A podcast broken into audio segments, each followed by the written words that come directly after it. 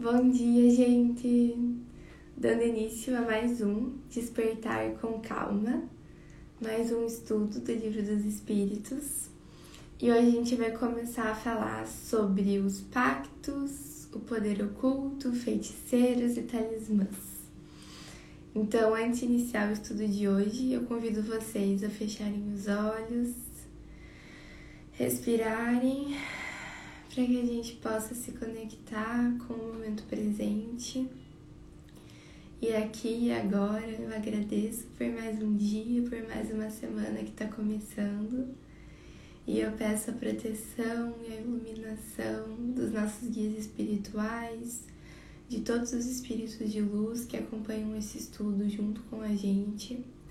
E peço para que a gente possa ser guiados pelas melhores reflexões diante das questões de hoje e para que eu possa estar aqui como um instrumento para levar a sua mensagem, Senhor. Que assim seja. Então, vamos lá. A gente vai começar com a parte que fala sobre os pactos. Então, na questão 549, Kardec questiona: Há alguma coisa de verdadeira nos pactos com os maus espíritos? E os espíritos respondem: Não, não há pactos, mas uma natureza má simpatizando com maus espíritos.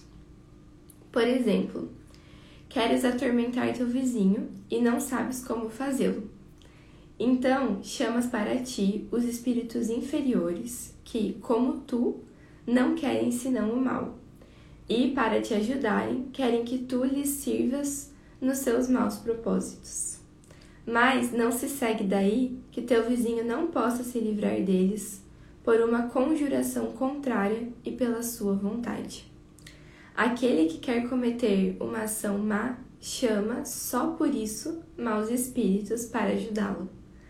Está então obrigado a servi-los como o fazem para si, porque eles também têm necessidade dele para o mal que queiram fazer. É somente nisso que consiste o pacto.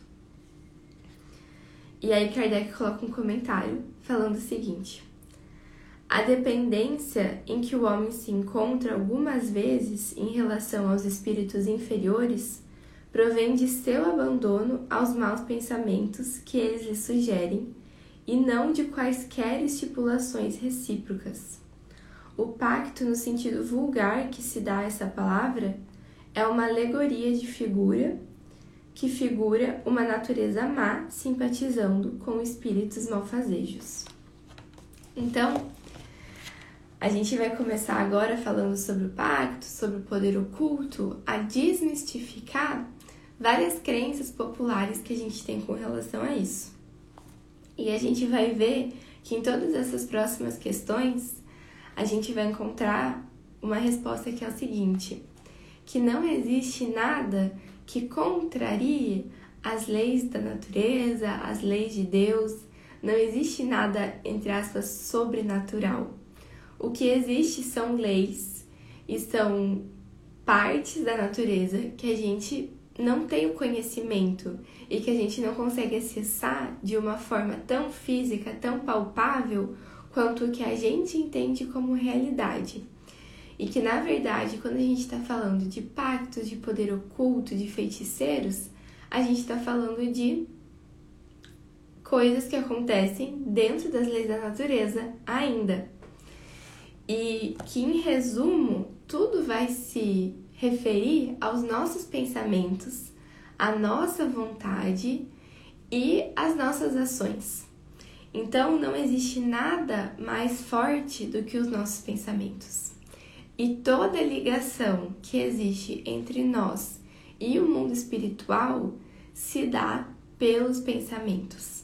Então, a gente pode é, eleger objetos, a gente pode achar que estão sendo feitos pactos, a gente pode achar que existem pessoas que são os feiticeiros, que têm poderes sobrenaturais, mas na realidade, tudo o que vai estar se dando em todas essas situações é que através dos nossos pensamentos nós vamos estar nos conectando com espíritos que têm pensamentos semelhantes, que vibram semelhantes, e através disso nós vamos estar atraindo espiritualmente seres ao nosso redor e através deles influências e impactos na nossa vida. E a gente vai ver que é sempre nós que estamos atraindo. Agora, o impacto só vai existir sobre o outro se o outro permitir e se o outro se colocar também nessa faixa vibratória. Então, a gente pode é, imaginar que a gente está fazendo um pacto contra alguém, mas é, esse, essa influência negativa só vai chegar ao outro se ele dá uma brecha para isso. Então, se o outro estiver com o seu pensamento muito firme no amor, na caridade, nesse caminho que foi o caminho que Jesus nos mostrou, se o outro estiver fazendo ações sempre benéficas, orando, vigiando seus pensamentos, eu posso desejar o pior que seja para ele, mas não vai chegar. Vocês entendem? Porque não vai ter espaço para isso. E eu acho que a gente pode usar um exemplo bem grande para deixar isso claro, que é o seguinte: você acha que adiantaria qualquer pessoa desejar qualquer mal para Jesus? Não adiantaria porque ele era um espírito muito iluminado e que tinha seu propósito, seu pensamento, sua vontade muito firme. Então, por mais que qualquer outras pessoas o desejassem mal a nível espiritual ou, fizesse, ou fizessem mal a nível material, nada impediria ele de cumprir a sua missão, de cumprir o seu propósito aqui no planeta Terra e de continuar no seu caminho e de continuar recebendo as boas influências do mundo espiritual porque era com isso que ele estava sintonizado. Então, da mesma forma que as pessoas que trazem essa comunicação com os maus espíritos os fazem pelos maus pensamentos, quando nós estamos recebendo a influência de bons espíritos e quando estamos sendo guiados e protegidos, a gente também faz isso e a gente também faz essa egrégora de proteção espiritual ao nosso redor através da nossa boa vontade, dos nossos pensamentos que estão bem orientados e assim seguimos protegidos e amparados. Agora, se eu, por um acaso, é, me vier um pensamento de fazer um ato maléfico e eu alimentar esse pensamento, aí eu posso ter certeza absoluta que vão vir espíritos malfazejos para me dá forças para fazer essa ação maléfica e para me influenciar e para me dar mais vontade. Então, assim, tudo volta para nós. A responsabilidade no fim sempre é nossa. Inclusive das coisas más que nos acontecem. Então a gente pode pensar assim: não, mas é que tal pessoa colocou olho gordo. É que tal pessoa me desejou mal. Ai, porque tal pessoa fez um pacto para mim e é por isso que essa coisa negativa aconteceu. Não é assim que funciona. Isso tudo pode ter acontecido, mas no final, essa influência só de fato vai me impactar, vai me influenciar e vai chegar até mim se eu estiver sintonizado com ela e se eu der abertura para isso e se eu alimentar essa influência. Então, se eu continuar no caminho do amor, no caminho da caridade, no caminho da escuta amorosa, no caminho que é o caminho que Jesus nos mostrou, não vai chegar até mim.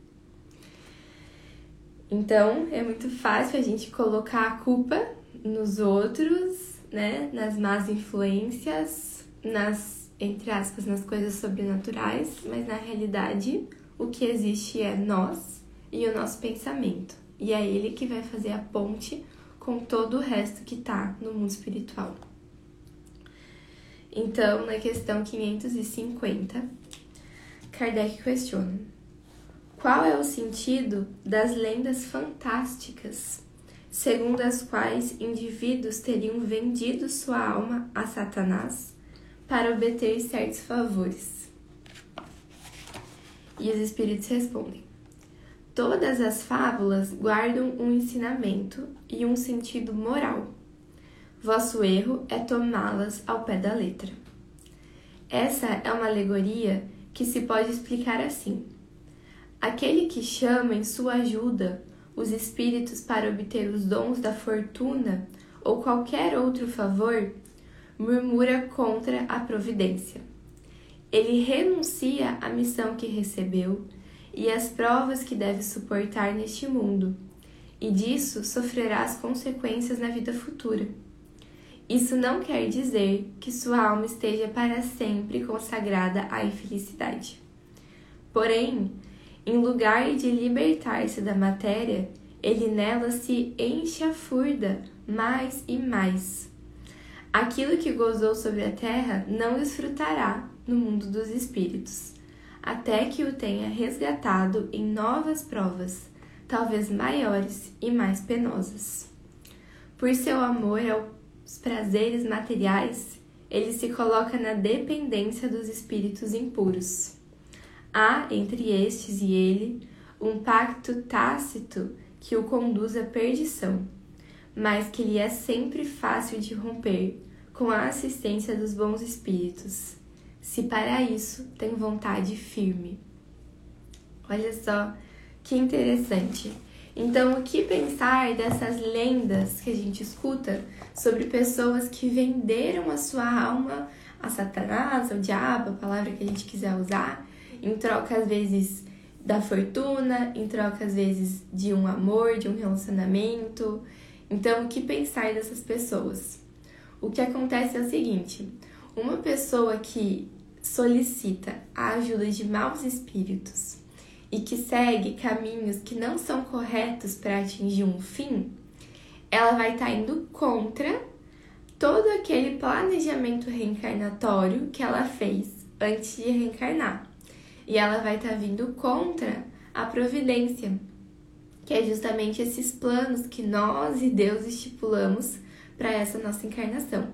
Então, apesar de nós termos um planejamento reencarnatório em que a gente estipula mais ou menos qual vai ser o gênero de provas que vamos vir trabalhar aqui no planeta Terra, quais vão ser as características que a gente vai trabalhar, que a gente vai desenvolver, mais ou menos as situações gerais pelas quais a gente vai passar para justamente nos depurar e para ascender um pouco mais espiritualmente. Então, no momento em que a gente solicita o auxílio de maus espíritos e que a gente segue caminhos contrários a esses, a gente vai estar tá, mais uma vez alimentando vícios e desejos materiais e a gente vai estar tá atrasando mais ainda o nosso processo evolutivo.